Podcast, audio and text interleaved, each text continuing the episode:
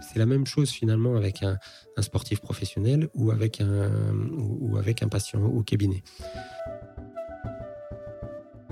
D'avoir une vision la plus large possible de sa situation euh, pour pouvoir justement euh, prendre en compte les différents paramètres qui vont être utiles ou non. Qu'est-ce que je fais pendant ces bilans? Je vais essayer d'avoir une cartographie en fait un peu du, corps, une cartographie physique de la façon dont le joueur euh, fonctionne. On va mêler les connaissances scientifiques et l'utilisation des sens. C'est un savoir-faire. Et dans ce savoir-faire-là, il y a la notion d'art Bah déjà Beaublanc, c'est un endroit mythique.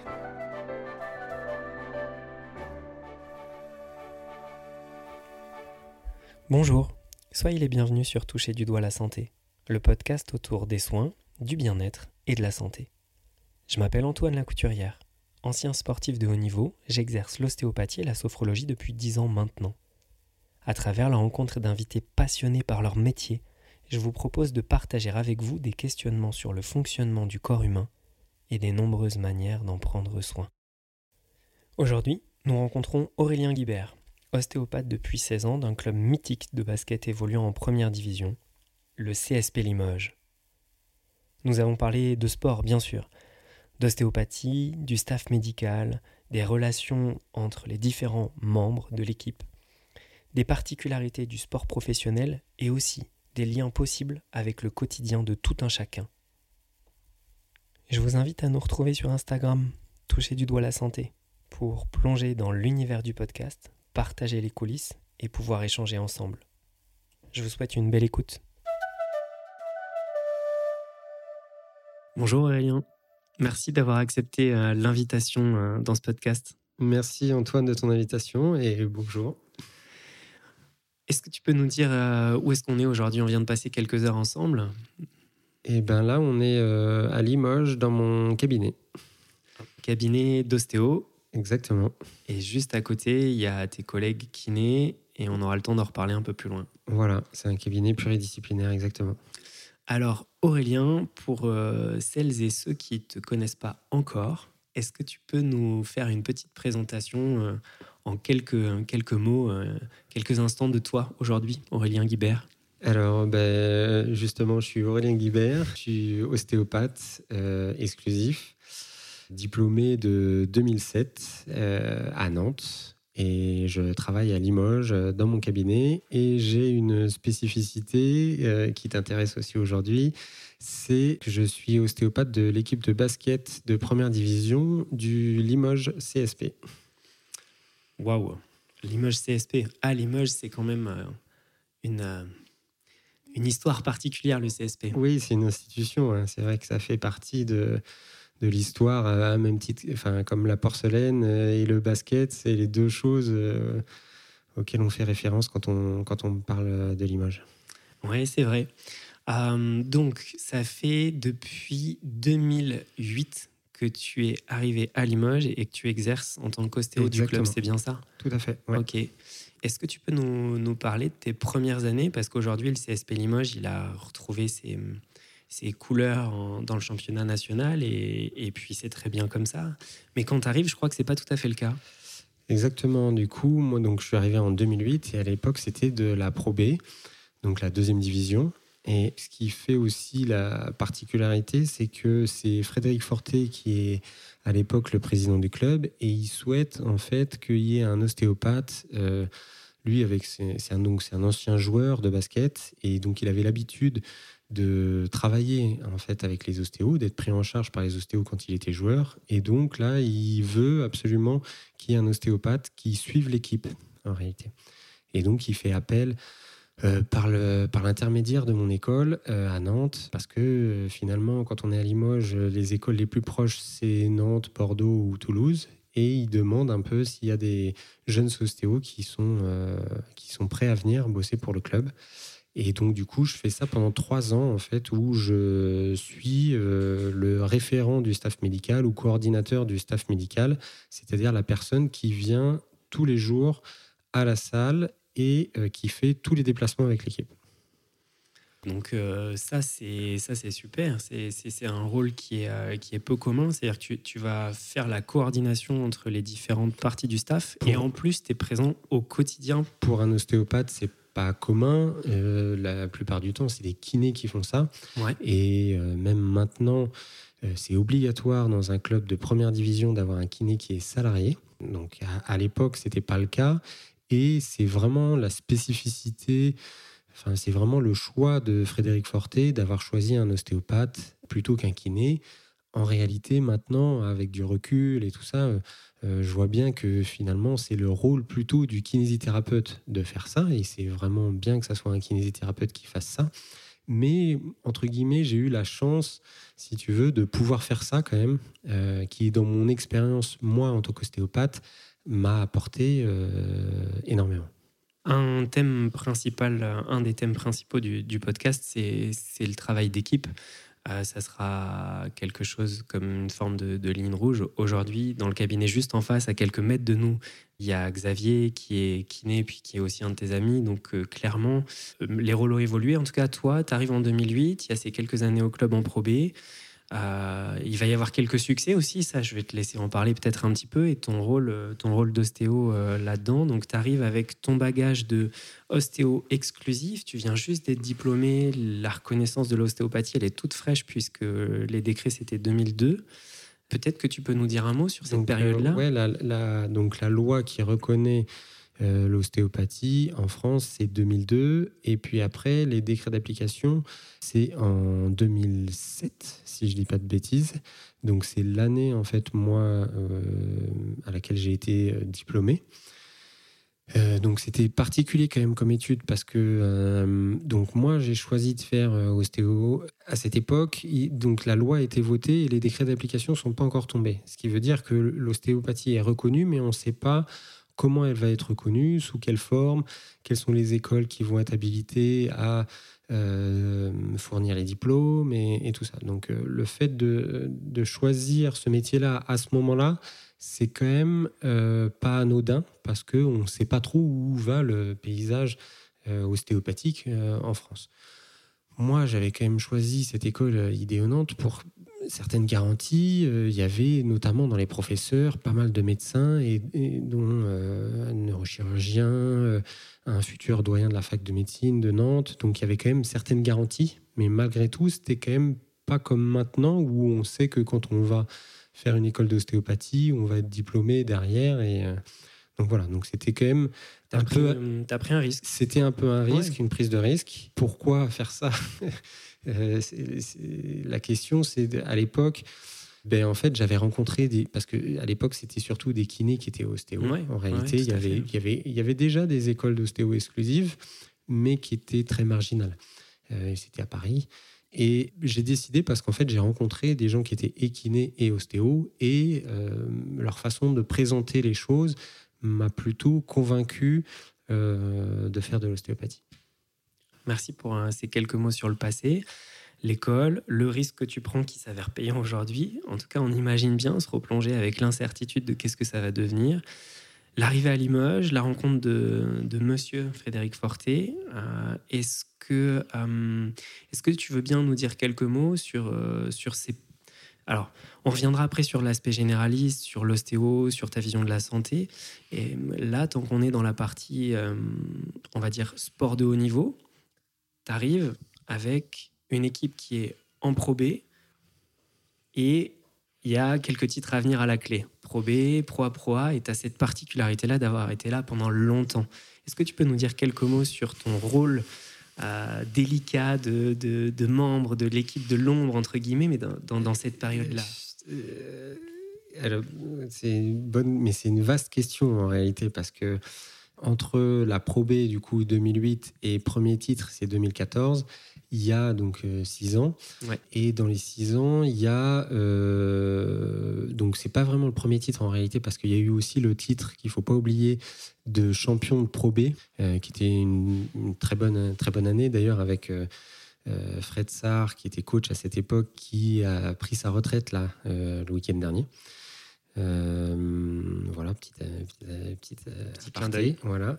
Et en fait, moi, quand je suis arrivé au départ, ce qu'il faut bien comprendre, c'est que dans l'école d'ostéo, on n'est pas formé à faire de la coordination du staff médical en réalité. Et donc, du coup, moi, j'arrive quand même, même si j'ai un an d'expérience de métier, on ne devient pas ostéo comme ça du jour au lendemain. Et du coup, quand on sort de l'école et quand on travaille ensuite, c'est déjà, euh, enfin voilà, il faut euh, quand même apprendre un peu le métier. Quand on arrive dans le sport de haut niveau, parce que la Pro B, ça reste quand même du sport de haut niveau, c'est aussi une autre étape en réalité. Et donc moi, quand je suis arrivé, clairement, j'ai pris le bouillon au début. Euh, soyons, soyons clairs, il fallait que j'apprenne un nouveau métier, entre guillemets, ou en tout cas une partie très spécifique euh, du métier, et aussi euh, ben, que je continue en réalité à apprendre mon métier. Quoi plus la communication avec les kinés à l'époque qui était un cabinet de kinés et donc euh, voilà plus le médecin du club tout un environnement à appréhender, le, discours aussi, la communication avec le coach, euh, les délais aussi au départ, c'est très difficile de savoir appréhender quels sont les délais en fait de récupération quand un joueur se blesse. Et, euh, et tout ça au début, c'est très compliqué. voilà. Donc il y a deux, trois saisons en fait où euh, c'est un apprentissage en réalité. Moi, je continue et voilà. Et au tout départ, il y a aussi peut-être un, gap entre euh, les attentes véritablement qui sont quand même très importantes en termes de, précision et euh, la capacité d'un jeune ostéopathe un peu isolé aussi parce que au final maintenant le staff du CSP ça n'a plus rien à voir. C'est beaucoup et c'est beaucoup développé et, on a eu des jeunes kinés qui sont venus au sein du staff et je pense que c'est quand même plus facile euh, parce que le staff est plus complet maintenant et plus développé. Et donc bon voilà à l'époque c'était un, peu particulier. Et après ben, au fur et à mesure on apprend le sport de haut niveau et on se, met au niveau hein. et là pour le coup moi j'ai mis vraiment les deux mains euh, dans le cambouis euh, et au fur et à mesure ben voilà tu, peux euh, faire du curatif, tu peux faire ensuite essayer de faire de la prévention blessure, et ensuite euh, tu, ben, tu vas chercher vers de la performance véritablement. Et c'est ça qui, pour moi, est intéressant, c'est de réussir à être, utile, si tu veux, sur ces trois aspects-là. Hum, c'est fort le message que tu délivres, je pense, particulièrement aux étudiants, aux collègues ostéo ou même aux soignants d'avoir cette vision des différents aspects à la fois curatifs du traitement, ce que toi tu peux apporter comme bien-être euh, aux joueurs avec les mains, dans le côté préventif, éviter que les blessures, euh, elles réapparaissent ou elles apparaissent, et puis dans, les bilans, dans l'optimisation de la performance.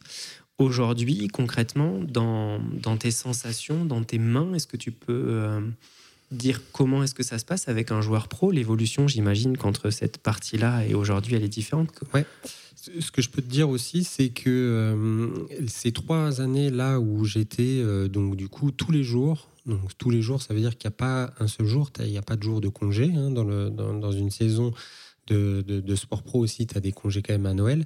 Mais sinon, c'est euh, toi, tu vas travailler pendant que les joueurs se reposent. Donc du coup, tu n'as pas, de, pas de jour off en réalité.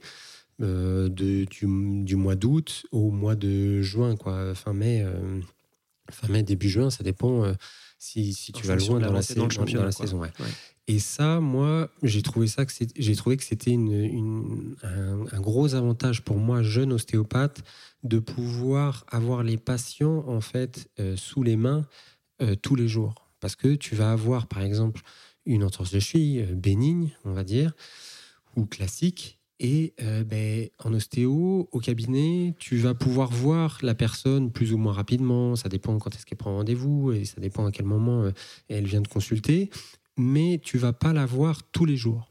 Et le fait de pouvoir justement sentir tout, sous les doigts euh, la variation du jour, le jour, au jour le jour, c'est quand même une chance. Et c'est quand même pour moi une quelque chose qui m'a énormément formé et qui, me, qui a construit, si tu veux, ma palpation, mon, ressenti et aussi ma capacité à savoir ben, qu'est-ce qui marche, qu'est-ce qui marche pas, qu'est-ce qui est intéressant de faire, à quel moment, de pouvoir aussi faire le parallèle entre ce que j'avais appris, mes connaissances, et puis la, la pratique. Quoi.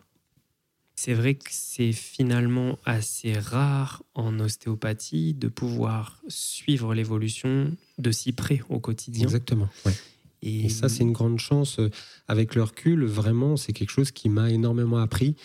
Et, euh, et je trouve que c'est euh, quelque chose qui est, qui est très intéressant aussi pour les jeunes ostéos. S'il y a des jeunes ostéos qui vont écouter ce qu'on raconte, c'est justement d'essayer d'appréhender ça euh, parce que ça, permet justement de développer, de, de, voir véritablement euh, comment les choses évoluent, euh, et c'est intéressant. On parle des jeunes, je fais un petit clin d'œil. Donc, ça, fait, ça fait maintenant 20 ans que tu pratiques, alors le diplôme un peu plus tard, mais 20 ans d'ostéo avec le début des études. Ouais. voilà, ça fait 20 ans d'ostéopathie, entre guillemets. Là où, où, pour moi, ça fait une dizaine, douzaine, je le vois encore aujourd'hui. Euh, la difficulté parfois de poser un pronostic après un soin, de dire eh ben, en termes d'évolution, euh, vous en avez pour 48-72 euh, heures habituelles appris partout, mais oui peut-être, d'accord, mais au-delà de ces, notions un petit peu, on va dire, répétées, transmises, comment est-ce que ton ligament latéral externe, pour parler de l'entorse de cheville, il peut évoluer? Comment est-ce que l'impact de l'œdème, ça va venir travailler sur la proprioception, faire un lien et avoir une idée de quand.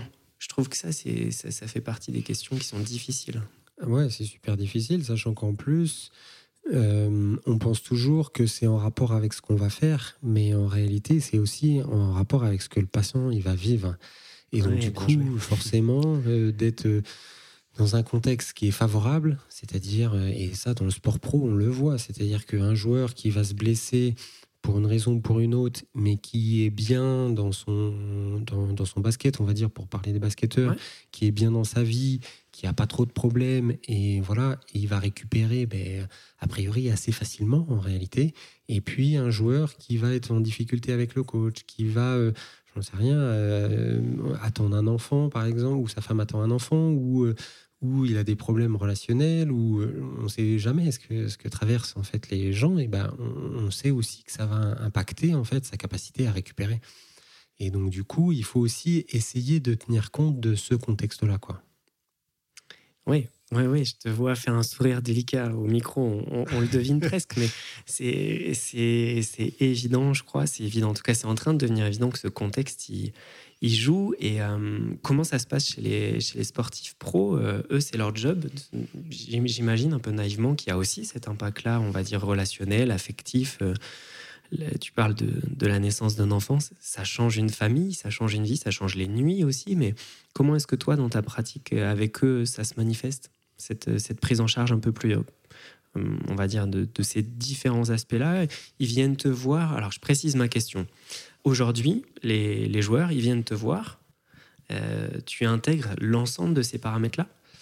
Bah, En fait, ce qu'on m'avait dit comme conseil, c'était euh, d'essayer de faire la même chose avec les sportifs professionnels qu'avec un patient lambda. Et en réalité, je, je suis complètement d'accord avec ça. C'est-à-dire que du coup... Parce que je pense à tous les sportifs amateurs euh, bon niveau, voire même haut niveau, mais pas pro, qui nous, qui nous consultent, qui viennent dans les cabinets et qui ont, à la différence des pros, pas ce temps de récup là, qui ont des métiers à côté et qui souvent se blessent et se blessent peut-être plus et plus longtemps. Je sais pas, est-ce que toi tu vois ça aussi dans, dans le cabinet, des gens qui. Euh, ben, alors, déjà, on voit la différence entre un basketteur de Pro B, par exemple, et puis un basketteur Euroleague. Parce que moi, j'ai eu la chance de voir les basketteurs de Pro B et les basketteurs Euroleague aussi. Et en fonction de l'histoire, en fait, du patient, c'est-à-dire un joueur de Pro B, bon, alors on a eu des très bons joueurs en, Pro B, c'est pas pas ça la question, avec une hygiène euh, de vie euh, très importante et avec euh, une, un professionnalisme, une conscience, si tu veux.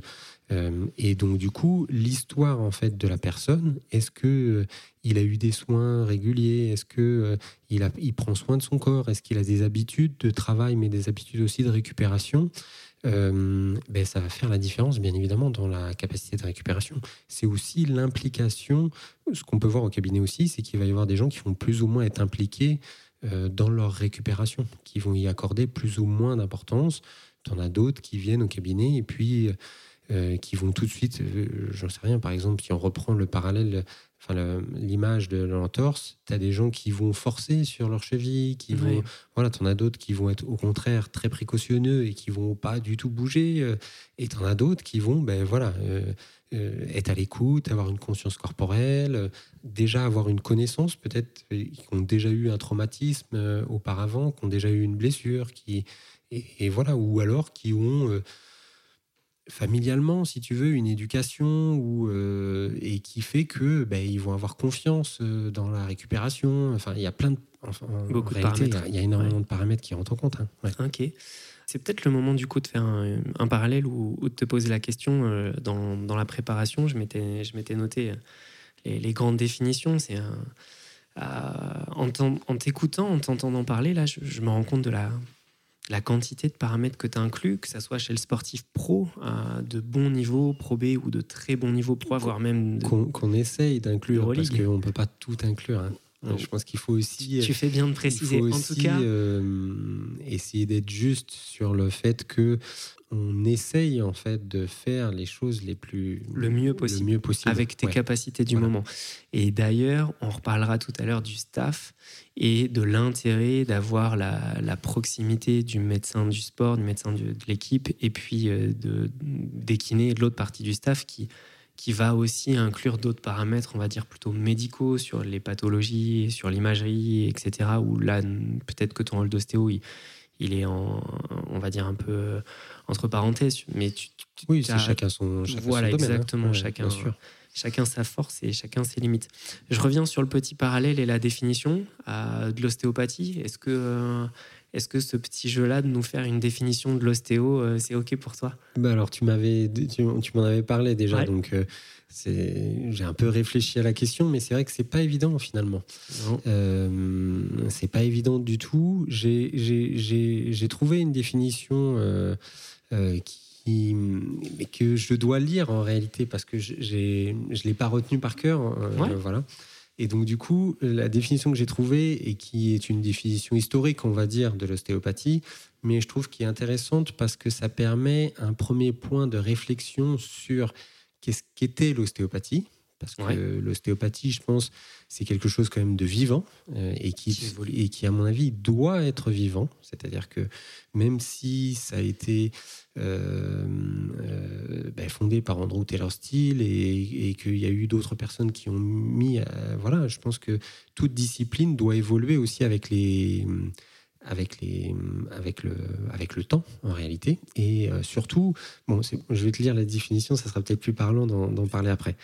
La médecine ostéopathique est une philosophie des soins de santé et un art particulier supporté par une connaissance scientifique étendue. Sa philosophie embrasse le concept d'unité de structure, entre parenthèses anatomie, et de fonction, entre parenthèses physiologie, de tout organisme vivant. Son art consiste en l'application de sa philosophie dans la pratique de la médecine, de la chirurgie et de toutes leurs branches et spécialités. Sa science inclut la connaissance comportementale, chimique, physique, spirituelle et biologique en relation avec l'établissement et le maintien de la santé, aussi bien que dans la prévention et le soulagement de la maladie. Les concepts ostéopathiques s'appuient sur les principes suivants. 1. L'être humain est une unité de fonction dynamique. 2. Les processus corporels comportent des mécanismes autorégulateurs qui sont par nature autoguérisseurs.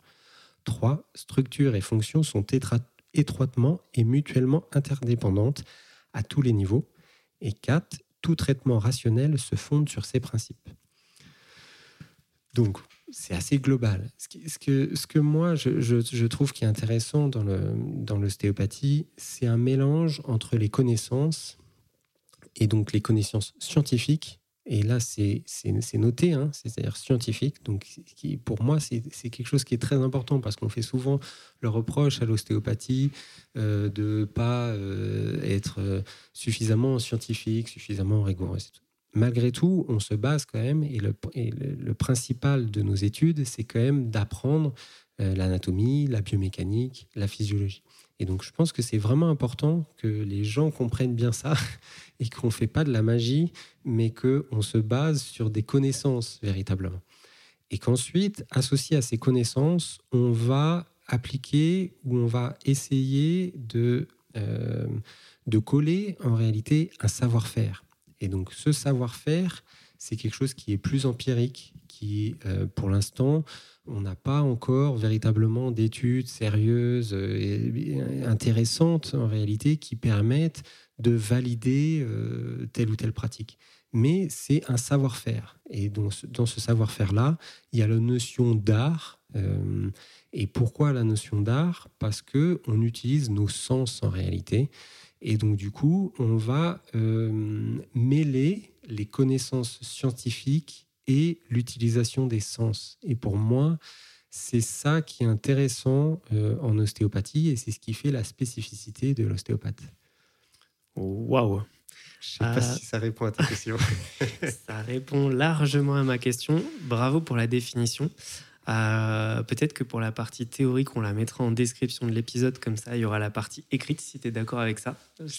et donc je te donnerai, je l'ai prise dans un livre euh, qui s'appelle de Air Paul Lee. on mettra la source. ouais. on mettra la source dans, dans le descriptif. Qui, a priori, est quelque chose d'assez ancien en réalité comme définition.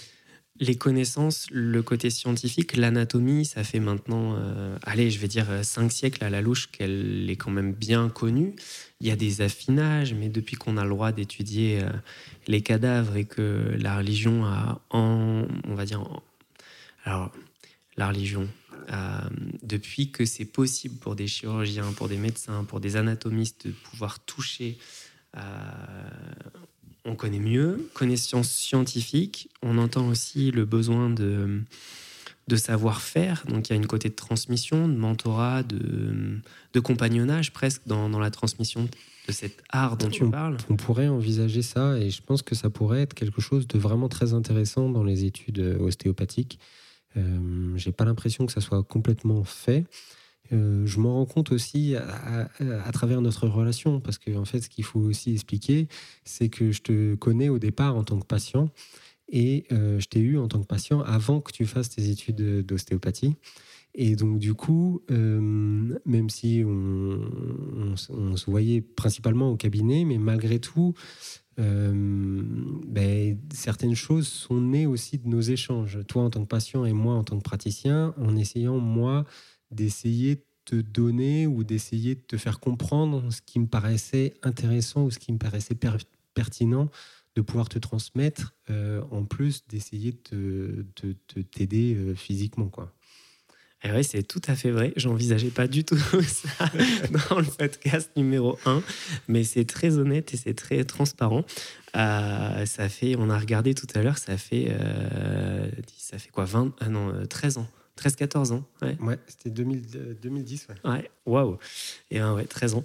Et, et c'est tout à fait vrai. Et je retrouve dans le côté transmission, réflexion, pédagogie, cette, cette humilité, cette bienveillance euh, dont tu fais preuve, en fait, qui pour moi est un, paramètre important dans, dans l'apprentissage. Euh, on a plusieurs profs, je pense à plusieurs profs euh, dans, dans, mon parcours qui nous disaient que c'était un, quelque chose qui se transmettait d'humain à humain, et je trouve que c'est intéressant. C'est pas suffisant. Il y a de la connaissance, il y a des de la recherche scientifique qui est en train de, normaliser certaines choses, mais il y a aussi un côté humain, que ça soit euh, dans les discussions qu'on a pu avoir sur le fait de trouver ce qui peut faire sens dans, dans le soin, que ça soit pour le fait d'aller creuser sur des comportements, euh, qu'est-ce qui fait que je peux arriver à avoir des tensions dans le corps. Et c'est ça aussi qui m'a plu quand j'ai relu la définition, justement, et que justement, il parle de la connaissance comportementale il parle aussi de spiritualité, euh, même si la spiritualité, c'est, mais c'est aussi du sens en réalité. Bien sûr. Hein. Tout à l'heure, je, vais dire un peu naïvement, entre guillemets, je disais le mot religion par rapport à, la, découverte de l'anatomie, parce qu'il faut quand même le dire, pendant que, enfin, ça fait que 500 ans qu'on a le droit d'étudier ça réellement, euh, loin du côté religieux, et chacun ses, ses croyances et ses idées, et c'est vraiment important. Euh, mais le côté spirituel, il fait partie de la définition de la santé de l'OMS, l'Organisation mondiale de la santé, et elle décrit la santé comme un état de bien-être complet et elle inclut la notion de, spiritualité. Donc euh, j'aime bien, je fais un petit clin d'œil sourire, mais j'aime bien ce parallèle-là euh, entre la définition que tu nous partages et la définition de l'OMS de la santé. Oui, ben ouais, c'est sûr que l'ostéo et la santé, c'est quand même, euh, ça va ensemble normalement. C'est relié, ouais. j'espère aussi. Ok, pour euh, la définition, ben, tu relèves le défi. Hein. C'est une définition très bah complète. Alors, moi, j'ai pas, j'ai rien inventé. Hein. J'ai lu, juste lu une définition existante. As fait la ce démarche. qui m'intéresse, c'est aussi de voir que il n'y a rien d'ésotérique là-dedans. C'est-à-dire qu'il n'y a pas de choses qui sont euh, tirées du chapeau et c'est juste des principes et qui après évoluent en fonction des connaissances, en fonction justement de l'avancée en fait scientifique. bien sûr. Et ça, je pense que c'est vraiment important aujourd'hui, sans oublier par contre euh, ce qui me tient, parce qu'on parle beaucoup d'évidence-based et tout ça, et, je pense que c'est très intéressant euh, d'avoir des choses qui sont validées scientifiquement, et ça me paraît essentiel à partir du moment où, où on est justement euh, sur de la recherche de la santé. Euh, mais il faut pas oublier non plus euh, le savoir-faire. Et ça, je pense que c'est quand même quelque chose aussi qui est très important euh, dans la transmission ostéopathique et aussi dans les compétences de l'ostéopathe. Ah ouais, je partage, je partage complètement, mais vraiment dans, dans cet esprit-là, on en a discuté à différentes reprises déjà de cette, de cette délicatesse, je vais dire, des, des différents abords sur est-ce que c'est prouvé ou pas euh, Est-ce que c'est en cours Est-ce que c'est intéressant Est-ce que c'est limitant? Je crois que c'est vraiment bien résumé. Se rapprocher le plus possible de la science pour pouvoir communiquer notamment avec les autres pros. Et puis ça va peut-être nous faire euh, une transition sur, euh, sur la partie ben, pluridisciplinaire et, et nos, ces liens-là sur ce que nous, on peut apporter avec nos mains. Avant de parler des autres, je veux bien quand même parler de quelque chose d'important qu'on a oublié, je crois. C'est la sensorialité. Je pense que c'est une, une des particularités de la définition que tu proposes, d'utiliser les sens.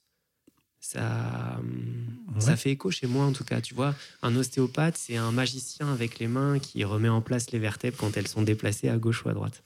Non, c'est une petite blague, hein. c'est de la sémantique, mais les vertèbres, elles ne sont pas luxées, déplacées. Il y a des tensions dans le corps, il y a des dysfonctions ostéo, et on agit avec nos mains, ok, mais la magie non plus. Par contre, la sensorialité, ça m'intéresse parce qu'il y a un côté neurophysiologie, vraiment pur et dur. Même le principe de dysfonction maintenant est, remis aussi en cause euh, pour son côté aussi un peu nocebo. Euh, euh, ce dont on a déjà parlé aussi, alors c'est pas facile au final parce qu'on se connaît et donc du coup on a déjà parlé. Là, on, est, on, doit redire des choses voilà, qu'on a déjà dit euh, et, dont on a déjà parlé. Ce qui et, merci de me, me relancer là-dessus parce qu'au final sur la définition, et j'ai pas tout dit et j'ai pas dit aussi peut-être l'essentiel de ce qui fait l'intérêt de l'ostéopathie, selon moi. Euh, on dit toujours, euh, est-ce que tu es un ostéopathe qui fait craquer? Est-ce que tu es un ostéopathe qui utilise des techniques douces? Est-ce que euh, telle ou telle technique? On parle beaucoup de technique. Et pour moi, c'est là aussi la différence avec ben, ce qu'on peut faire sur des, de la thérapie manuelle, en réalité. Pour moi, l'ostéopathie, c'est une thérapie manuelle, mais souvent dans thérapie manuelle, on considère l'apprentissage seulement de techniques. Et moi, ce qui m'intéresse et ce que je trouve le plus intéressant dans l'ostéopathie, c'est finalement plutôt la mise en place du diagnostic spécifique ostéopathique, c'est-à-dire en fait ce qu'on peut lire, ce qu'on peut comprendre et ce qu'on peut euh, apporter dans, euh, au patient sur la compréhension de ce qui lui arrive en réalité c'est-à-dire que d'utiliser nos sens, et principalement la main, mais on parle toujours en ostéo qu'il faut faire sa main, il faut faire sa main, on en a déjà parlé. ensemble et c'est et, et, un de mes profs de physio que j'ai eu c'est un belge qui s'appelle Max Girardin qui euh, m'a dit ça hein, euh, et qui disait qu'au final on parlait beaucoup des mains, mais au final qu'est-ce qui fait le qu'est-ce qui fait la banque de données finalement euh, du ressenti? Ça se passe au niveau du système nerveux central. Tu m'avais à juste titre quand on avait discuté parlé du système nerveux central parce que moi j'avais dit cerveau.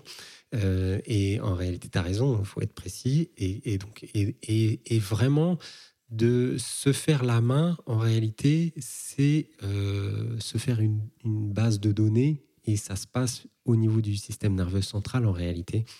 Euh, et à mon avis, ça, c'est quelque chose qui est, important euh, et qu'on apporte. Pour moi, c'est ça la plus-value, c'est de justement, avec l'expérience, avec l'apprentissage, un peu comme un musicien ou un peu comme un sportif professionnel, ceux qui, font du shoot, par exemple, ils vont avoir un geste, ils vont avoir, euh, qui, vont, qui vont leur permettre justement d'effectuer de, tout le temps le même geste. Euh, et euh, en fonction de, des différents tests qu'on va faire très régulièrement chez tous les patients, eh bien, on va pouvoir différencier. Est-ce que là, ça se passe normalement ou est-ce que là, il y a une problématique dans la qualité ou dans la quantité de mouvement et du coup ben, pouvoir essayer de réfléchir à partir de ça. Qu'est-ce qui a bien pu se passer ou qu'est-ce qui peut se passer ou qu'est-ce qui va se passer euh, voilà. Euh. merci pour les précisions sur euh, sur le développement de cette banque de données dont tu parles et puis du, lien avec le système nerveux central. Effectivement je crois qu'aujourd'hui, il me semble en tout cas, hein, la perception que j'ai, c'est que c'est pas uniquement euh, je vais dire cortical au sens néocortex. Il y a aussi une partie de l'information qui vient probablement du, de structures plus profondes et moins conscientes. Tout n'est pas conscientisé au sens réfléchi dans, dans les trois couches, hein, dans, dans, le cerveau. Dans les... C'est pédagogique comme approche, mais euh, les trois cerveaux avec euh, le, reptilien, vraiment la partie la plus archaïque, phylogénétiquement parlant, puis limbique et le néocortex c'est schématique, c'est pas exactement ça, mais ça permet de dire que on reçoit des informations à travers nos mains principalement, nos sens, et qu'on va petit à petit apprendre avec l'expérience, euh, les échanges, à décoder ces informations-là. Oui, et puis euh, ce, que, tu dis aussi, c'est, euh, et c'est ce qu'on sait aussi pour quand on apprend les techniques, c'est de dire c'est pas que la main qui travaille, au final c'est tout le corps qui travaille. Et je pense que c'est valable pour euh, quand on réalise une technique, mais c'est aussi valable pour quand on fait de l'écoute active en réalité ou quand on fait des tests. Euh, on a euh, ben, en proprioception en réalité hein, aussi des choses qui, qui, sont intéressantes.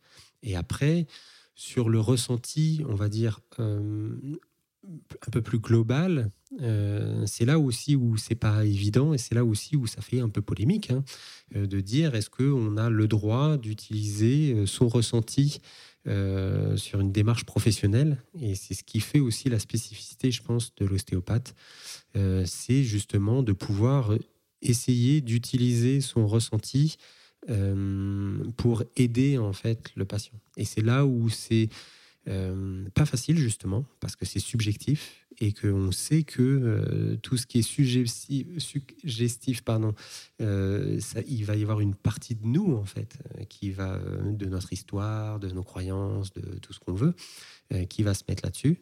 Et c'est là où il va falloir utiliser vraiment une justesse pour savoir est-ce que de partager ce ressenti-là, est-ce que ça va être utile ou non pour le patient? Et, euh, et à mon avis, c'est là aussi la difficulté du métier d'ostéopathe, parce que même si c'est un beau métier, c'est un métier qui est aussi un peu difficile. oui, je te rejoins, c'est joliment dit. Euh, est-ce qu'on peut le faire? Est-ce qu'il y a un intérêt à le dire, à le partager? Et puis parfois, c'est des perceptions, c'est du... C'est de l'interprétation. Des fois, on dit que les, les sensations sont toujours justes, mais l'interprétation qu'on en fait pas, pas vraiment. Ouais, je partage ça, mais pour pouvoir complètement se dissocier de ces sensations sans passer par la carte interprétation, dans la théorie, ça marche. Dans la réalité, c'est compliqué. je suis d'accord. Euh, mais d'ailleurs, et c'est valable pour tous les métiers de la santé. Hein. Euh, je veux dire, euh, même si tous les métiers essayent de diminuer cet aspect subjectivité, mhm. Ça reste aussi, et c'est ce que tu disais sur, le, sur la transmission entre humain à humain, le soin, pour moi, il y a une dimension aussi d'intérêt de garder cette relation d'humain à humain. Euh, parce que sinon, ben, autant utiliser euh, des algorithmes, autant utiliser des ordinateurs euh, qui feront, si on, si, on, se base que sur des probabilités, qui feront bien mieux et qui feront sans doute moins d'erreurs qu'un humain. Mais par contre, on va perdre quand même quelque chose dans la relation d'aide, à mon avis. Et aussi, c'est ce qu'on apporte, nous, en, tant qu'ostéopathe, par le toucher aussi. Hein. et, qui, à mon avis, est essentiel, ou en tout cas que moi, je considère comme essentiel dans le, dans le soin. Oui, je pense même qu'on peut dire euh, que une partie euh, de notre spécificité en tant qu'ostéo, c'est le bien-être délivré avec les mains.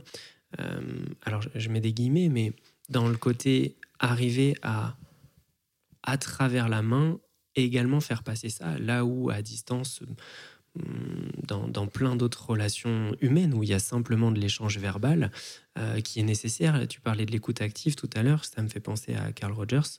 Euh, il y en a plein de, travaux qui, qui, montrent euh, la communication non, non, non, violente, pardon, communication bienveillante. C'est en train de se développer aussi, même dans le monde de l'entrepreneuriat, même dans du business, même dans des sujets qui sont hors soins.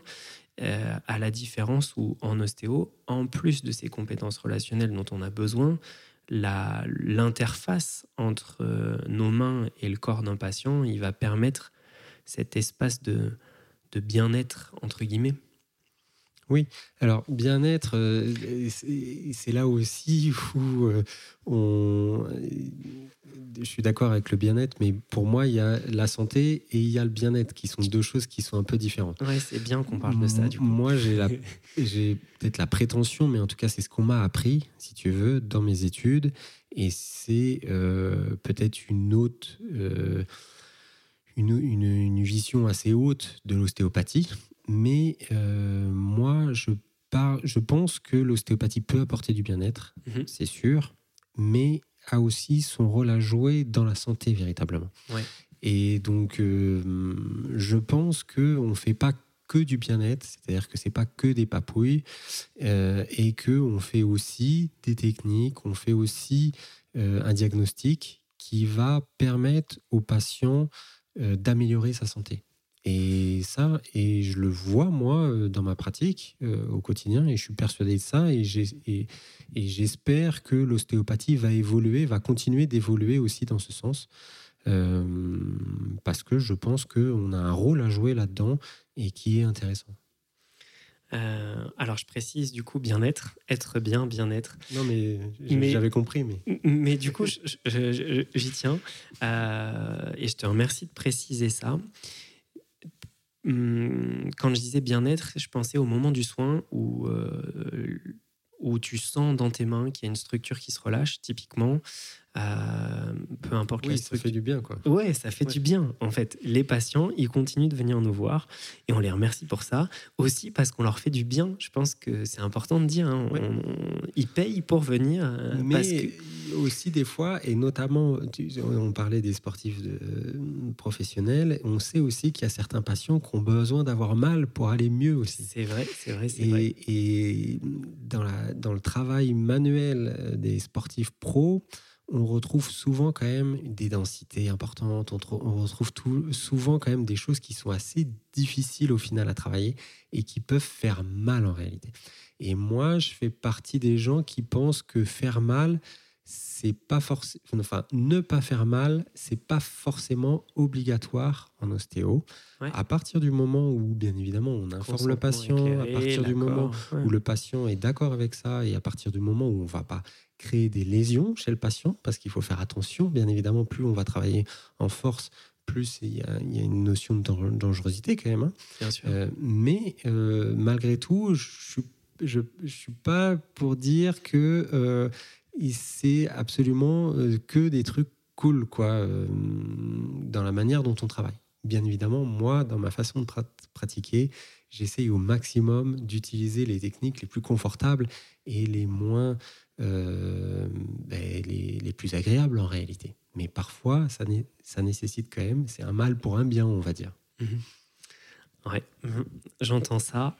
Euh, je suis sûr qu'il y a plein de patients, plein de personnes qui vont se reconnaître dans le fait à la fois de sortir de chez l'ostéo un peu entre deux, euh, waouh, ça fait du bien. Aussi, dans, je pense à plein de patients qui disent mais ça m'a pas fait assez mal, là, vous avez pas touché la bonne structure. il y a des gens qui sont comme ça, vraiment. Et ça fait aussi partie du jeu.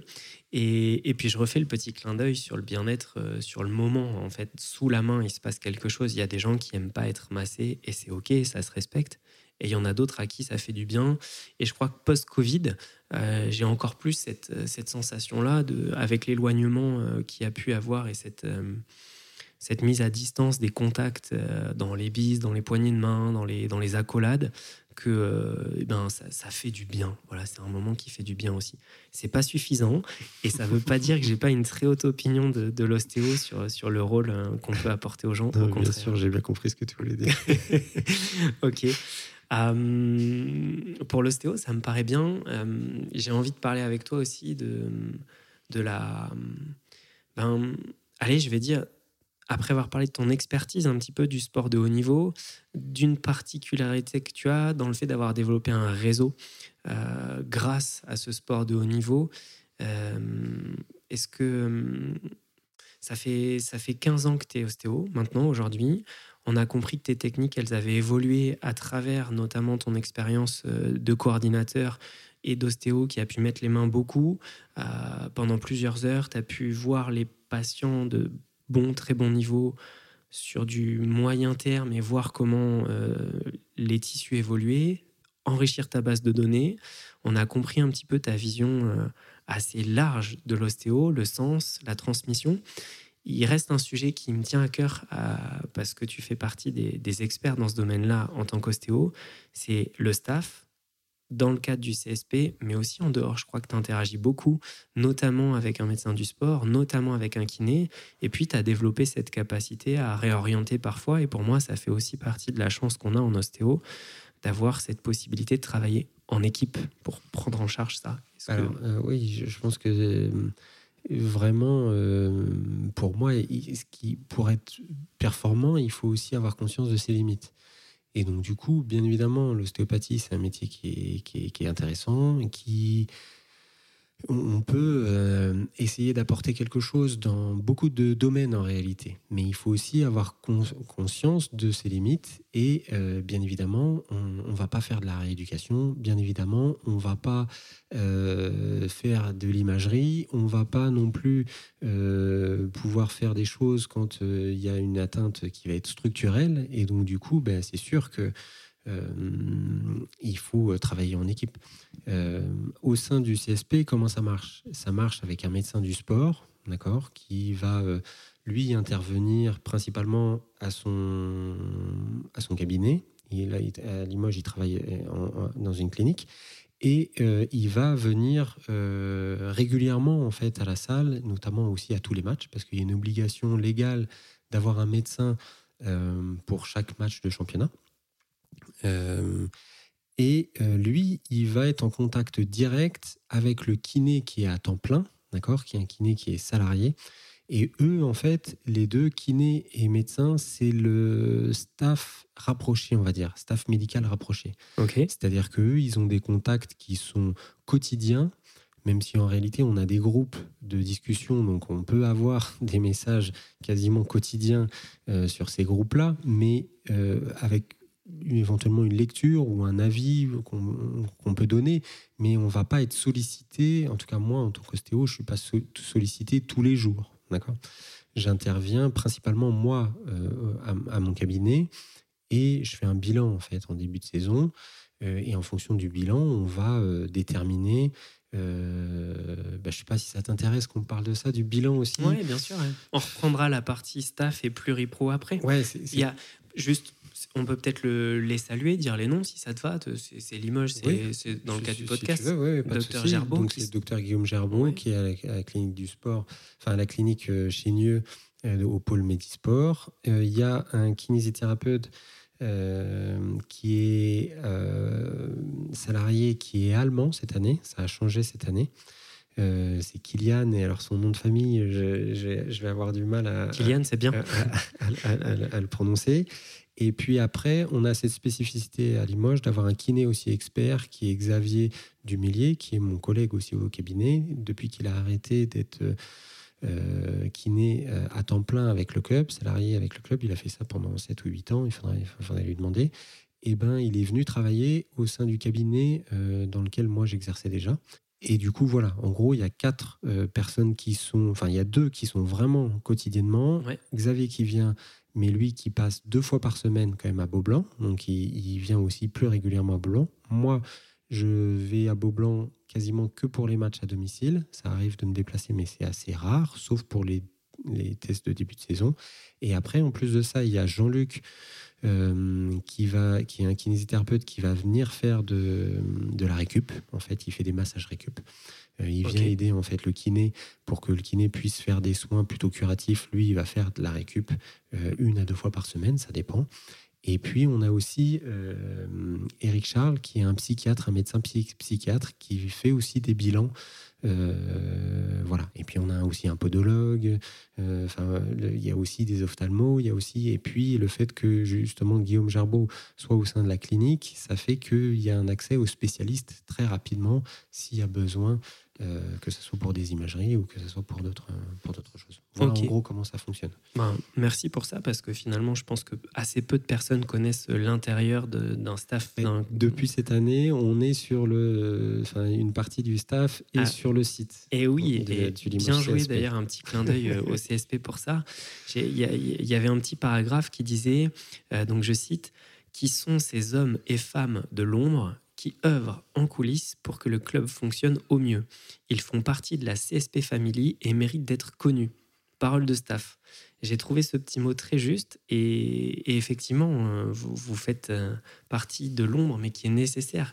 Euh, je crois que beaucoup de basketteurs pro, mais de sportifs pro le disent, hein, c'est aussi les, les fondations. On a besoin de vous et c'est un rôle qui ne doit pas être toujours ben, pas si souvent que ça dans la lumière. Alors même si tout à l'heure tu me remontrais euh, les magazines, les journaux et toutes les médailles, et ça doit être fort de dire ça, on en dira peut-être un petit mot tout à l'heure, mais de jouer entre l'ombre et le fait d'être à beau blanc et pas, euh, on a compris, pour synthétiser, que tu bossais en staff.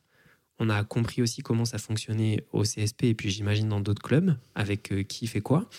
Et tu avais commencé à nous parler des bilans de pré-saison. Ça, je pense que c'est intéressant. Est-ce que alors comment est-ce que ça Limoges, se passe On peut dire un, petit mot, c'est qu'à Limoges, jusqu'à présent, on avait un staff médical et on a toujours un staff médical qui est assez développé pour un club de proie.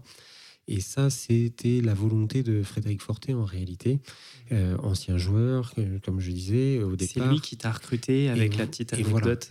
Voilà, euh, c'est grâce à lui, c'est lui que j'ai rencontré, qui m'a fait venir. Au départ, il voulait un ostéopathe et c'est pour ça que moi, j'ai fait les trois ans comme ça. Et après, ben, on s'est rendu compte, enfin moi je lui ai dit, et puis on en a parlé, qu'il fallait que ça soit un kiné. Et puis après, ensuite, quand tu passes en première division, il y a eu euh, cette règle qui disait que de toute façon, il fallait un kiné qui soit salarié du club, ce qui n'était pas le cas au, tout, début et, tout ça. Donc on pourrait dire, je te coupe une seconde, que en fait vous avez un peu anticipé, euh, parce qu'à l'époque avec Frédéric Forté en 2008, vous anticipez vraiment ce qui se passe aujourd'hui, la structuration, le rôle du kiné. Bah c'est lui, hein, c'est sa volonté. Hein, je veux dire, mais moi, je, on en a parlé. Bien sûr. Je veux dire, euh, et il était à l'écoute. Et puis après, quand Xavier est arrivé, euh, on en a parlé aussi ensemble et tout ça. Euh, voilà. Donc c'était vraiment une volonté de développer ce, staff. pourquoi? Parce qu'en en fait, on sait que qu'est-ce qui sont, quelles sont les équipes qui gagnent les championnats en réalité. Ça, il y a eu des études qui ont été faites là-dessus. C'est les équipes qui ont les meilleurs joueurs. Et ces meilleurs joueurs, il faut qu'ils soient sur le terrain en réalité. Et donc, du coup, il faut, euh, et ça nous est arrivé, euh, de gagner des matchs euh, parce que en face, il y avait des blessés. Et donc, du coup, il faut avoir les meilleurs joueurs et il faut que ces joueurs ils puissent jouer le, plus grand nombre de matchs possible.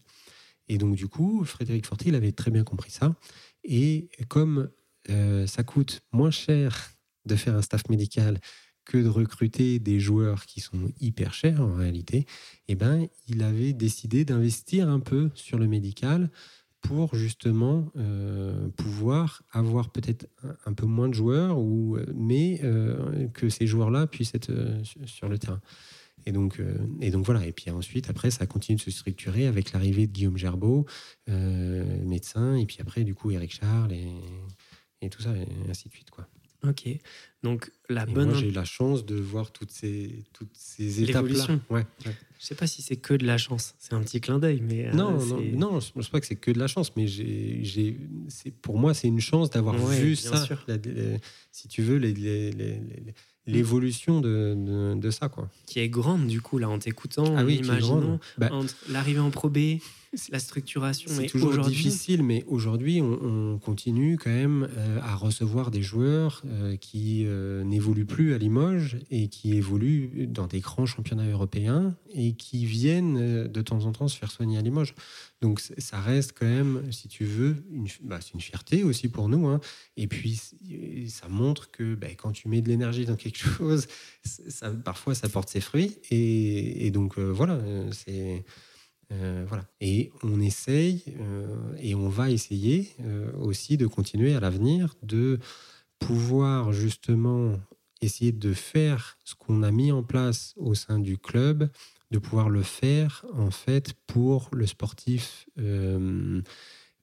soit le sportif amateur mais qui s'entraîne comme un pro, parce qu'il y en a, soit aussi, et aussi pour le sportif amateur plus, plus classique quoi.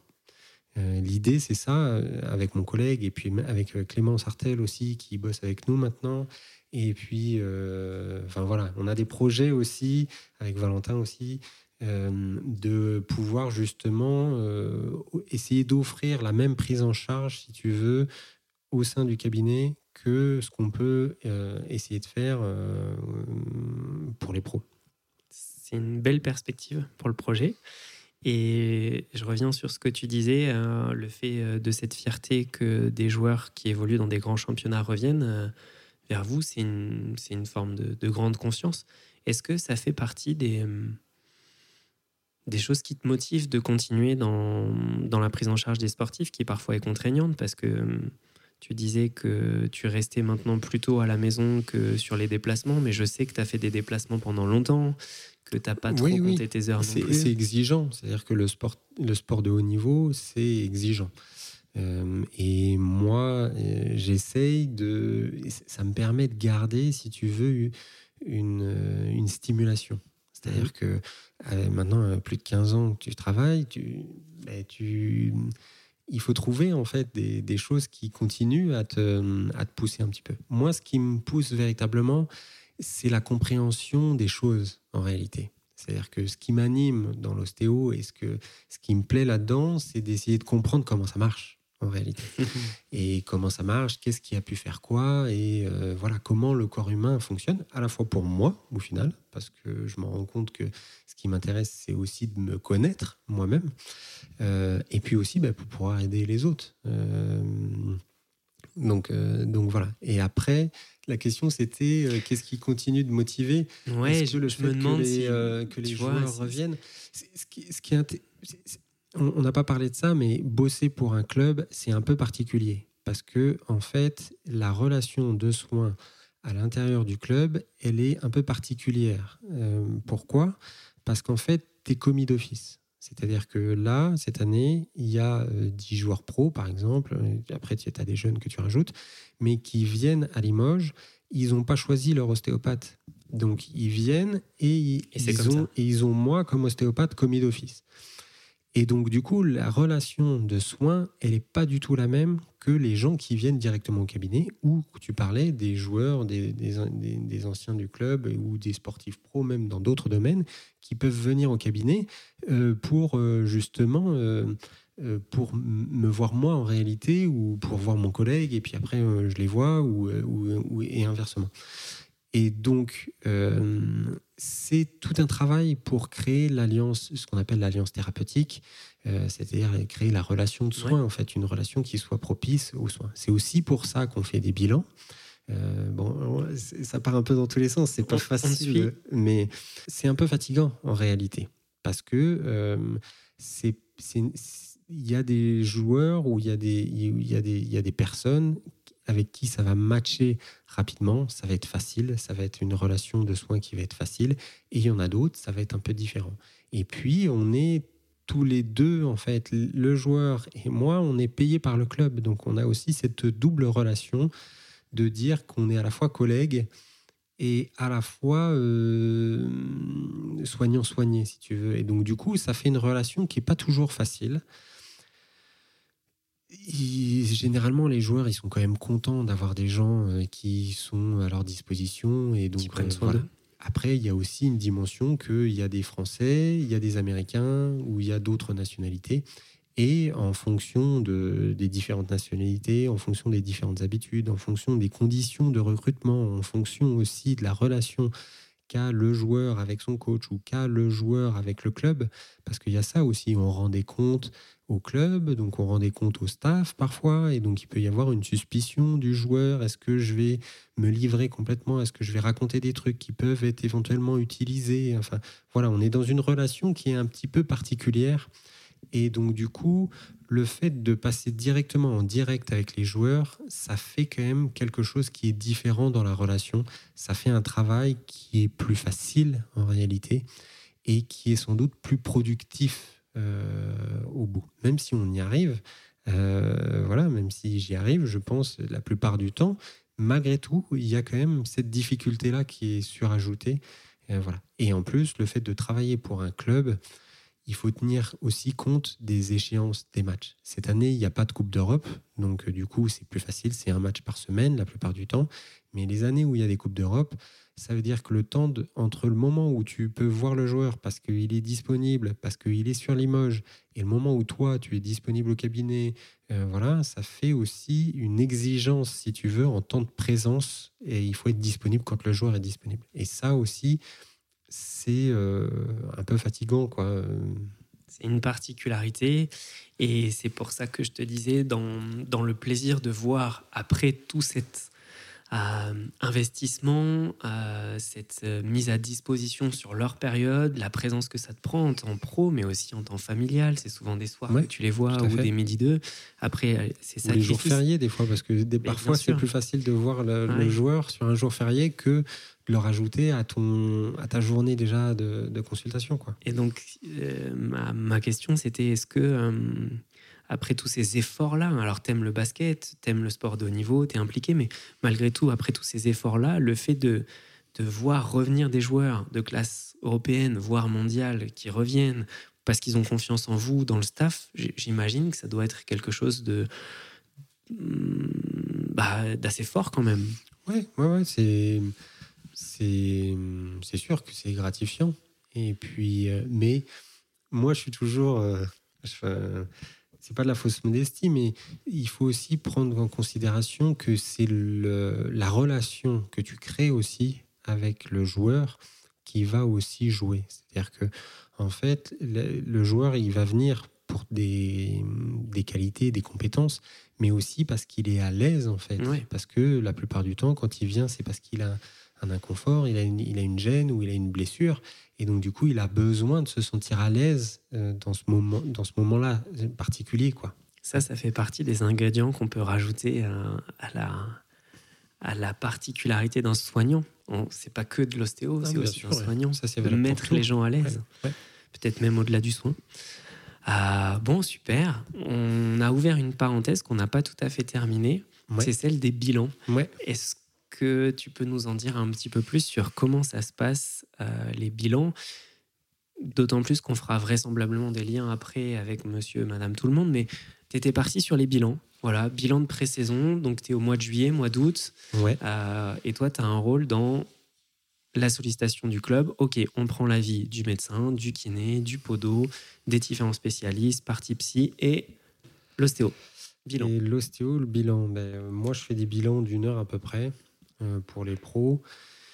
et je me déplace souvent à Beaublanc. J'aime bien le faire à Beaublanc parce que du coup, ça permet de bah déjà, Beaublanc, c'est un endroit mythique. Euh, ah bon, mythique Comment ça? Parce qu'il y a des gens qui vont écouter qui connaissent pas Beaublanc. Ben, pour euh, ceux qui connaissent pas Beaublanc, il faut regarder un match à Beaublanc, euh, des matchs euh, importants, et puis voir un peu l'ambiance. voilà, ça, ça reste un, endroit à part. Les, les, soirs de match où il y a vraiment une ambiance, c'est indescriptible, on va dire. C'est vraiment, c'est vraiment très particulier. On est pris par le truc, on est ça transporte quoi. Euh, c'est, euh, il y, a une atmosphère, il y a, faut, faut, le vivre en fait. Il faut venir, il faut venir voir un match à Beaublanc, il faut venir voir un match important à Beaublanc. Euh, une fois dans sa vie. Qui, une fois dans sa vie, faut faire ça. Ça me donne. Non, après, je, je sais pas, j'ai pas fait non plus la Grèce ou, tout ça dans les dans les publics très forts. J'ai été à Moscou voir un match à Moscou, il n'y a pas trop d'ambiance. Mais euh, sinon, je me suis pas fait, j'ai pas fait de déplacement européen. En tout cas. Euh, mais en tout cas, en France, pour ce qui est sûr, moi j'ai fait comme du coup parce que en fait j'ai fait deux années de Pro B et une année de Pro A aussi hein, en déplacement. Donc j'ai fait quand même beaucoup de salles différentes, ouais, beaucoup quasiment toutes les salles de France de basket. Et Beaublanc, ça reste quand même vraiment à part. Ouais. Ouais. Et bon, c'est vrai que je suis pas objectif parce que j'habite à Limoges et je travaille pour le CSP, mais euh, malgré tout. Mais on peut le résumer dans un lieu très particulier. Où... Et donc, du coup, pour les bilans, si on revient sur les bilans. mais c'était hyper important, ça. C'était hyper important, cette atmosphère, parce que ça fait aussi partie de ça. On va parler des bilans, mais du coup, tu es aussi immergé dans, dans ce public qui, qui vient soutenir une équipe mythique, mais, mais on le retrouve dans d'autres sports. C'est valable au foot, c'est valable, enfin, je pense à Saint-Etienne, je pense à, à, Paris et Marseille, je pense à des publics comme ça où qu'on aime ou qu'on n'aime pas, on en a entendu parler. Il y a les hymnes, il y a les chansons, il y a l'appartenance, et puis il y a cette espèce de magie dont tu parles, cette, cette forme d'alchimie qui fait que quand tu es dedans, que tu le sens vibrer, bah, il se passe quelque chose quand même, et beaucoup de monde se reconnaît là-dedans. Et toi, en plus, tu as la chance de. La chance. Non. Tu, tu, le vis sur le bord du terrain à côté. Ok, on ferme la parenthèse, on fera sûrement un petit eh ben, clin d'œil pour imagine, ça. Imagine la sensation que ça procure quand tu montes sur la scène avec la médaille autour du cou, même si tu es staff et que euh, tu n'as pas joué, mais tu participes quand même à l'aventure. Euh, non, j'imagine pas. Raconte-nous, qu'est-ce que ça donne ça? et bah, ça c'est Dans Beaublanc Ça, c'est euh, bon, bah, Il y a quoi C'est 6000 C'est compliqué. personnes? Ça fait 5, euh, 5, euh, entre 5 et 6. Je sais pas exactement. Allez, mettons 5500 personnes. C'est plein. Il y a le podium. Il y a la musique, il y a tout ce qui va bien. Et là, il y a l'annonce de, tu es par exemple champion de Pro B, mais de Pro A ou encore bah, De Pro B, c'était à Bercy, donc c'était un peu différent. Mais les deux titres de champion de Pro A, c'était à Limoges. Donc là, c'est là c'est très particulier. Bah, déjà, tu sais pas si tu tu sais pas comment ça va se passer. Et puis tu es submergé par l'émotion, tu es submergé par c'est des moments qui sont un peu hors du temps en réalité. Euh, euh, c'est un peu compliqué à, à, appréhender, mais ça fait quelque chose d'incroyable physiquement parlant. Ça vibre, ne serait-ce que pendant tout le match. Tu sens la lourdeur, la, la pesanteur, et puis le, vraiment c'est ton corps qui est traversé en fait par euh, tout un tas de vibrations euh, pendant tout le match. Et puis après ben quand tu finalement on te dit bah vas-y toi aussi tu as une médaille toi aussi tu vas sur le truc.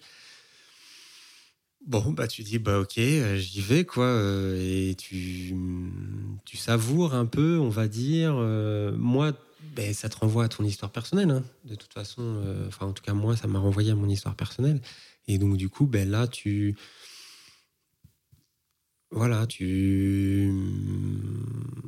C'est un peu une récompense en réalité pour euh, tous les efforts fournis. Euh, hum, voilà. Je sais pas quoi dire d'autre. Bah, c'est fort, il y a l'émotion, on devine. Hein, là, je, ouais, c'est un, peu particulier. Puis c'est un peu intime en réalité aussi. Ouais. C'est compliqué. Euh, bah, Merci d'avoir partagé ça. C'est euh, c'est un moment un peu magique aussi. De... C'est un instant très court dans toute une saison. Dans... Ouais, ouais. C'est des, des, sensations très particulières. Mmh. Que seul le sport peut te faire vivre en réalité aussi. Ouais. Ça, c'est la compétition. C'est aussi ça. Tu mm. parlais de, de qu'est-ce qui, qu'est-ce qui, qu'est-ce qui te donne. Enfin, moi, j'ai vécu des choses qui, que j'aurais jamais pu vivre, si tu veux, si j'avais pas travaillé pour un club de sport professionnel. Déjà, j'ai pris des avions privés.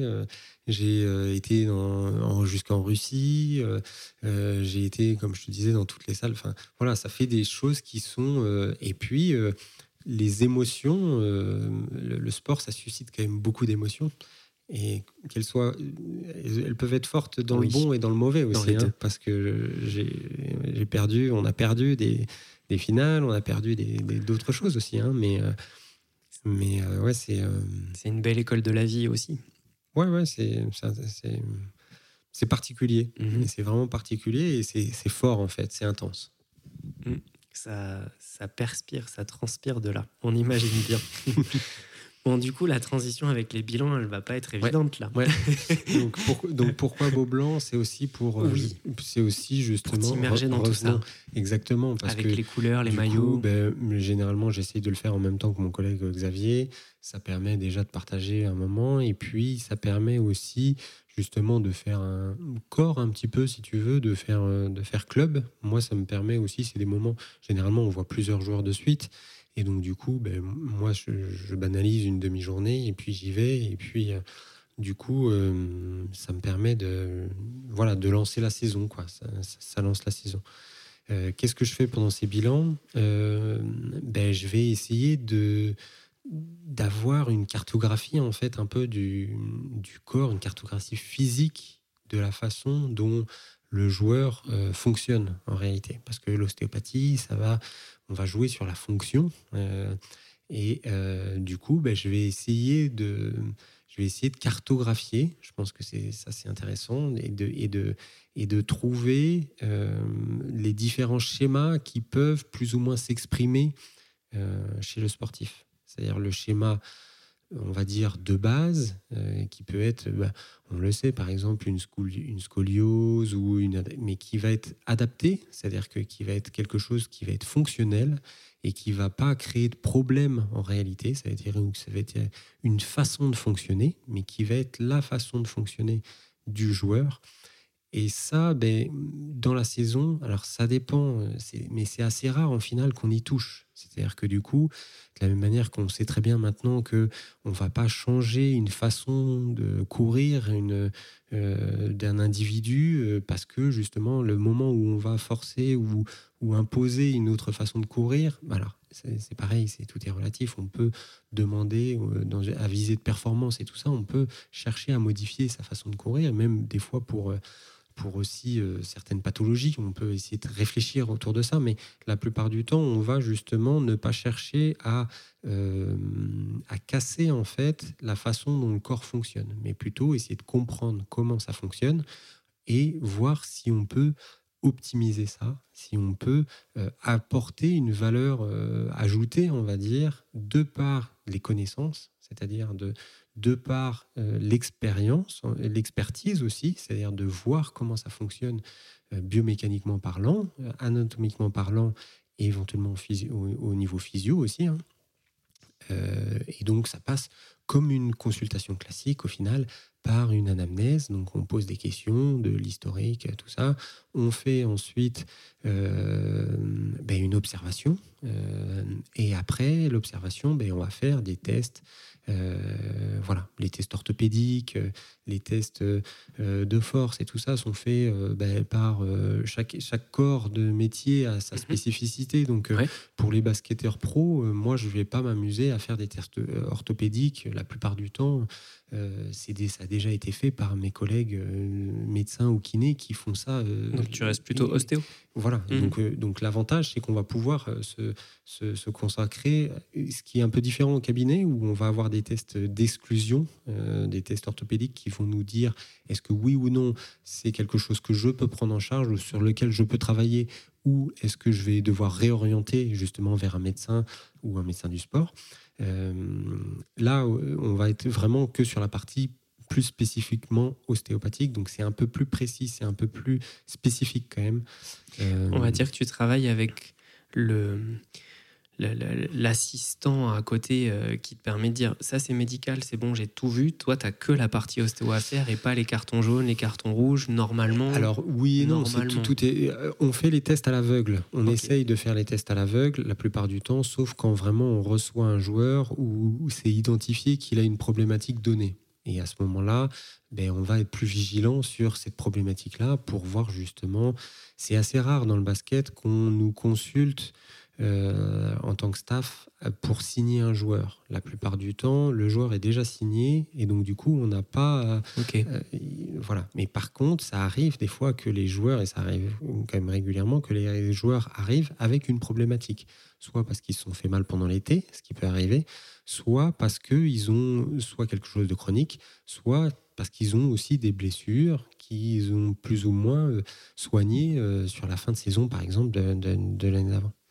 Et donc là, début de saison, en, avec le soutien de tout le staff, chacun ses compétences. Toi, je reviens sur ostéo, bilan, donc anamnèse, prise de contact aussi, le, fait de créer l'alliance dont tu parlais. Euh, ça, au, au, début, moi, je le sous-estimais et maintenant, j'y accorde énormément d'importance parce que je me rends compte que la création d'une bonne alliance thérapeutique est vraiment quelque chose de pronostique euh, sur la capacité ensuite euh, d'aller aussi en profondeur euh, sur de l'optimisation de la performance, par exemple, si on veut pousser les choses un peu plus loin et qu'on ne va pas se contenter de travailler avec le joueur que quand il est blessé en réalité. Oui, bien sûr tu, tu crées un lien de confiance qui va... Il y a une dimension de démonstration un peu de la capacité. Euh, c'est-à-dire que moi, je montre en fait aux joueurs que je peux réussir à, à trouver euh, sa manière de fonctionner ou certaines douleurs ou certaines zones, voilà, pour qu'ils se disent ah d'accord, ça fait sens, ça lui parle. Exactement, sa manière de ma manière de travailler peut, et des fois c'est pas le cas, hein, euh, mais peut euh, amener à quelque chose. Et après, du coup, ben, on discute ensemble de quelles peuvent être ses attentes, qu'est-ce que moi je pense pouvoir apporter, et lui, qu'est-ce qu'il peut éventuellement avoir besoin en réalité. Et on essaye de, enfin moi j'essaye de ben, d'allier les, les, deux éléments, quoi. Ok. Donc, euh, bilan, là on est dans la partie euh, pré-saison. Il y a une conduite à tenir, il y a des propositions, c'est-à-dire que à ce moment-là, de ta perception, euh, je crois qu'il y a un petit compte rendu pour dire. Exactement, on fait, on fait, on fait. ce qui se passe, c'est qu'on va avoir une discussion qui va être essentiellement avec le staff médical, c'est-à-dire donc il y a une conversation où on est euh, le médecin, les deux kinés et moi, et donc du coup là je vais transmettre moi mes informations, ce que je pense euh, qui est pertinent. Euh, il y a des choses que je garde pour moi qui sont inhérents que à de l'ostéo, donc ça va pas être intéressant pour eux. Mais par contre, je vais essayer de leur transmettre ce qui me semble pertinent pour la prise en charge globale, on va dire et de leur dire surtout, voilà, moi je pense que je vais pouvoir travailler là-dessus. Euh, et euh, j'essaye, dans la mesure du possible, de déterminer une fréquence, c'est-à-dire à quelle, à quelle échéance je dois voir, est-ce que je dois revoir le joueur la semaine prochaine ou est-ce que je dois le revoir que dans un mois, parce que ça, ça, peut arriver aussi. En pré-saison, généralement, on essaye de voir les joueurs quand même assez régulièrement parce que, bien évidemment, il y a une modification qui va se faire en fonction de la charge. C'est-à-dire qu'au départ, ils arrivent, ils font les tests avant de reprendre les entraînements et donc il n'y a pas de charge physique ou peu de charge physique. Et, au fur et à mesure, la, la charge physique, donc la charge d'entraînement, va augmenter et donc là, ça va plus ou moins exacerber certains schémas et euh, ce qu'on essaye, c'est de faire de la prévention de blessures. Et donc, du coup, ce qu'on veut, c'est d'éviter justement que les joueurs se blessent par eux-mêmes, qu'il y ait des pathologies qui interviennent euh, spontanément. On essaye d'éviter ça au maximum. Et donc, du coup, on va essayer d'anticiper. Et comme je le disais, l'intérêt aussi de l'ostéo, ça va être justement de faire ce feedback, c'est-à-dire d'avoir aussi, euh, de dire, bah là, moi je l'ai vu en début de saison, il y avait pas grand-chose. Je trouvais qu'il n'y avait pas beaucoup de restrictions. Et là, une semaine après, ben, je retrouve des restrictions au niveau de la cheville et puis un peu au niveau de la hanche. Et puis ça compense un peu dans les, dorsales basses, par exemple. Et ben là, pour moi, ça va être quelque chose de dire attention, là, on, il a peut-être une charge qui est trop importante par rapport à la capacité. Et donc, on va travailler dessus, d'accord? Mais on va aussi réfléchir à informer en fait le reste du staff pour voir justement s'il y a une possibilité de modification de l'entraînement ou de surveillance accrue par rapport euh, au kiné. Et, voilà. Et, chaque intervenant, en fait, va faire de même. Hein. Ce n'est pas que les ostéos hein, qui, qui, amènent ça, hein, bien évidemment. Mais voilà, on parle de la partie ostéo et on, voit ce que ça... Et donc ça, c'est intéressant aussi. Bon, et eh ben, ça commence à, à faire des, des, images. Tu parlais de cartographie. Là, j'ai plusieurs images sur les différents aspects. Ce que, ce, que, ce que, Max Gérardin il disait, donc mon prof là de, de physio, qui, qui, qui, pour moi est, est, une des personnes qui, de qui je me sens le plus proche ostéopathiquement parlant, euh, il parle, et, mais c'est Style qui parlait de ça, hein, il parlait de living pictures, ça veut dire des images en mouvement. Et en réalité, c'est ça qu'on essaye, moi, c'est ça que j'essaye de transposer, c'est-à-dire d'avoir une idée un peu à partir du physique de quelles sont les contraintes qui sont appliquées à ce physique et quelles sont justement, quand on parlait de schéma, c'est un peu ça, c'est-à-dire qu'est-ce qui va faire que ce corps va se comporter de cette manière-là. Euh, et d'avoir une, voilà sur l'équilibre dynamique, on peut dire aussi, euh, et c'est ça qui est intéressant, euh, je trouve, c'est d'essayer d'avoir une compréhension. Et bien évidemment, pour développer ça, le fait d'être en contact avec, notamment avec Xavier Dumélier, mon, mon collègue qui est kiné, tu en, parles euh, aussi, et, et, ben, sa vision, lui, des choses, ce qu'il a mis en place et tout ça, et nos discussions très régulières. Et puis après, par la suite avec Clément Sartel et puis aussi avec euh, Guillaume Gerbeau, bien évidemment, hein. tous les acteurs en fait euh, de soins avec qui j'ai échangé régulièrement m'a permis vraiment d'essayer d'avoir une compréhension, enfin d'avoir la compréhension la plus, la, plus précise, on va dire, de ce qui peut éventuellement se passer. Et euh, il faut bien garder que même en ayant ces connaissances-là, même en essayant d'avoir le maximum de connaissances et d'expertise là-dessus, ça reste que des hypothèses. Et je pense que ça aussi, c'est important de le, prendre en considération. C'est-à-dire qu'on ne va pas dire non plus à une, personne euh, tu fonctionnes comme ça et voilà, on va essayer.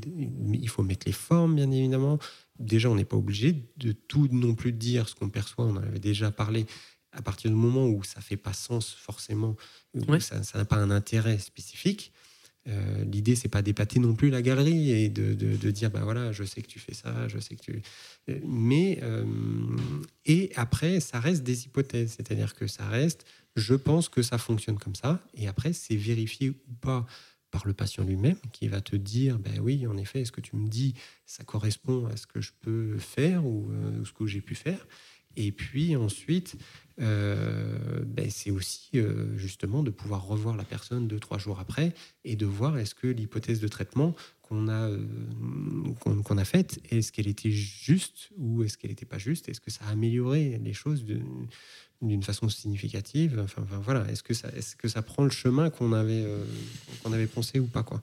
Ben, Ça, je pense que c'est important parce que on entend souvent des ostéos et les ostéos dans le sport en règle générale euh, sont souvent pleins de certitudes. Et du coup, c'est aussi une remarque, une, critique qui, peut être faite. Euh, et, je pense qu'il faut aussi euh, ben, être humble et, et, dire que ça, c'est la théorie, d'accord Et dans la réalité, c'est pas toujours aussi facile que ça. D'en parler, c'est facile, mais de le mettre en place, c'est un peu plus compliqué. Et je pense qu'il faut il faut. Et euh, pour les, pour les jeunes ostéos, et moi, jeune ostéo, quand je suis arrivé, j'aurais aimé aussi qu'on tienne ce discours. C'est-à-dire qu'on on a toujours tendance à se dire, comme on est jeune, euh, on n'arrive pas à tout comprendre et tout ça, mais même avec l'expérience, on n'arrive pas à tout comprendre. Mais par contre, le fait de savoir que ça, c'est quelque chose qu'on a compris et ça, c'est quelque chose qu'on. Enfin, voilà, est-ce qu'on est sûr de ça Est-ce qu'on n'est pas sûr de ça On comprend quand même un peu plus de choses, mais ça reste quand même euh, des choses qui, évoluent. Euh, voilà. Et que la compréhension, elle se fait aussi un peu dans le temps, en faisant des hypothèses et en vérifiant ou non son hypothèse. Ben, écoute, euh, j'avais envie de poser une autre question, mais je trouve que ça fait presque mot de la fin, cette synthèse que tu proposes avec euh, la vision à la fois euh, cette nécessité de, de, confiance, de compétence pour que le joueur, mais au-delà du joueur, c'est applicable à monsieur et madame tout le monde, le patient puisse rentrer en communication, en alliance avec toi, te fasse confiance. Le fait de doser ton ego sans dire t'as vu ce que je sens chez toi, c'est moi qui ai raison. Le fait d'avoir euh, cet esprit euh, critique, de dire on fait des hypothèses, on voit si ça avance ou pas dans le bon sens, le lien avec le staff médical, tes compétences qui évoluent avec tout ça. Euh, moi, j'ai la réponse à mes dernières questions. il me reste deux choses à faire. Te demander s'il y a un sujet que tu aimerais aborder pour terminer, si tu as envie de dire autre chose, de, quelque chose qui te vient, une anecdote ou, ou, autre, ou un conseil à donner aux patients. Là, tu viens de donner un peu un conseil aux, jeunes ostéos, en tout cas, ou aux jeunes soignants. Même, je pense que c'est quelque chose qu'on peut transposer, cette, cette humilité-là d'être à la bonne place et de te remettre en question. En tout cas, moi, c'est, comme ça que je l'entends. Et hum, peut-être quelque chose orienté aux patients ou pas, ou est-ce que ça te va? C'était déjà bien euh, bah déjà, je te remercie encore de m'avoir euh, donné la parole. C'est vrai que j'ai pris conscience aussi que euh, quand tu m'as proposé de faire ça, bah, que c'était pas si facile que ça au final de s'exprimer comme ça et puis d'essayer de se raconter en réalité. et ce qui m'a le plus intéressé finalement, c'est que je me suis dit, moi maintenant, ça fait plus de 15 ans que je travaille. Et donc, ce que j'ai envie plutôt, c'est de m'adresser aux jeunes en réalité. Comme je te l'ai dit, les premières années où je suis arrivé au CSP, où j'apprenais le métier d'ostéo et en même temps, je travaillais dans le sport professionnel. Donc, il y avait beaucoup d'exigences et en même temps, peut-être les compétences qui n'étaient pas encore tout à fait euh, euh, à la hauteur des exigences, on va dire. Et donc, du coup, ben, et, et, je voudrais rebondir sur ce que tu as dit aussi tout à l'heure, c'est-à-dire que les perceptions, elles sont toujours justes mais c'est l'analyse qu'on en fait euh, qui parfois euh, n'est pas juste en réalité. Et donc du coup, c'est ça la complexité pour moi de l'ostéopathie, c'est à la fois de se faire confiance dans les perceptions, mais d'aller chercher les réponses dans les connaissances en réalité. Et du coup, euh, véritablement, et c'est là où moi, par exemple, j'ai été formé en ostéopathie tissulaire on en a déjà parlé, tu, le sais, et que j'ai appris énormément sur l'ostéopathie tissulaire, sur le, le, comment se mettre dans des bonnes conditions pour pouvoir justement avoir les bonnes sensations. Euh, mais par contre, je pense que c'est important dans le métier d'ostéopathe d'avoir un bagage de connaissances, et pour le coup qui sont scientifiques, euh, qui est vraiment important. C'est un joli mot de la fin, Aurélien. Et eh ben, pour conclure, euh, j'aimerais te remercier euh, d'avoir accepté l'invitation, je te l'ai dit, et puis aussi pour euh, le fait de faire profiter aujourd'hui de ton, ton expertise, de ce que tu as développé sur toutes ces années-là, un ostéo exclusif il y a 16 ans, c'était un concept un peu différent avec euh, tout ton bagage et puis aussi le fait de le transmettre avec beaucoup d'humilité et toutes les compétences qui seront perceptibles, j'espère, derrière et ces connaissances. Donc, euh, un grand merci à toi pour cette première avec un peu d'émotion pour moi aussi. En tout cas, je suis très content de l'avoir partagé avec toi. Ben, merci. Euh, moi aussi, je suis content d'avoir partagé ça avec toi. Merci de m'avoir invité et j'espère voilà, que ça apportera quelque chose. On verra. Moi aussi, comme des petites graines. Bravo. Et merci d'avoir écouté en entier cet épisode qui, j'espère, vous apportera quelque chose de positif. Une image, une histoire, des liens avec votre quotidien, des perspectives, une prise de conscience peut-être et toucher du doigt des ingrédients de la santé. Si vous souhaitez participer à l'aventure de ce podcast et contribuer à sa croissance, je vous invite à laisser 5 étoiles et un commentaire sur vos plateformes d'écoute habituelles. Merci pour les instants que vous prendrez qui m'aideront à recevoir de nouveaux invités et à produire des contenus de qualité. Prenez soin de vous et à bientôt